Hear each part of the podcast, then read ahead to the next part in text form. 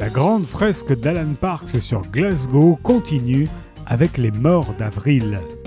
Alan Parks est né à quelques encablures de Glasgow. Bien qu'il ait mené sa carrière professionnelle dans la musique à Londres, il est aujourd'hui revenu dans la ville où il situe toutes les enquêtes de l'inspecteur Harry McCoy.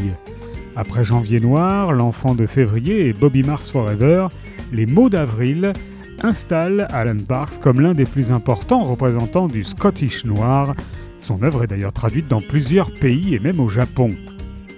Une bombe artisanale explose dans un appartement sordide de Glasgow, tuant celui qui la manipulait.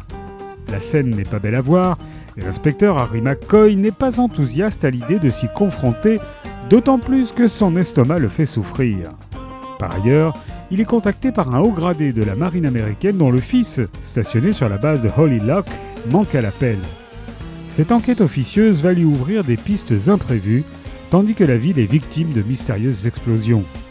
Lyra aurait-elle décidé de s'attaquer à Glasgow? Les morts d'avril d'Alan Parks est paru chez Rivage.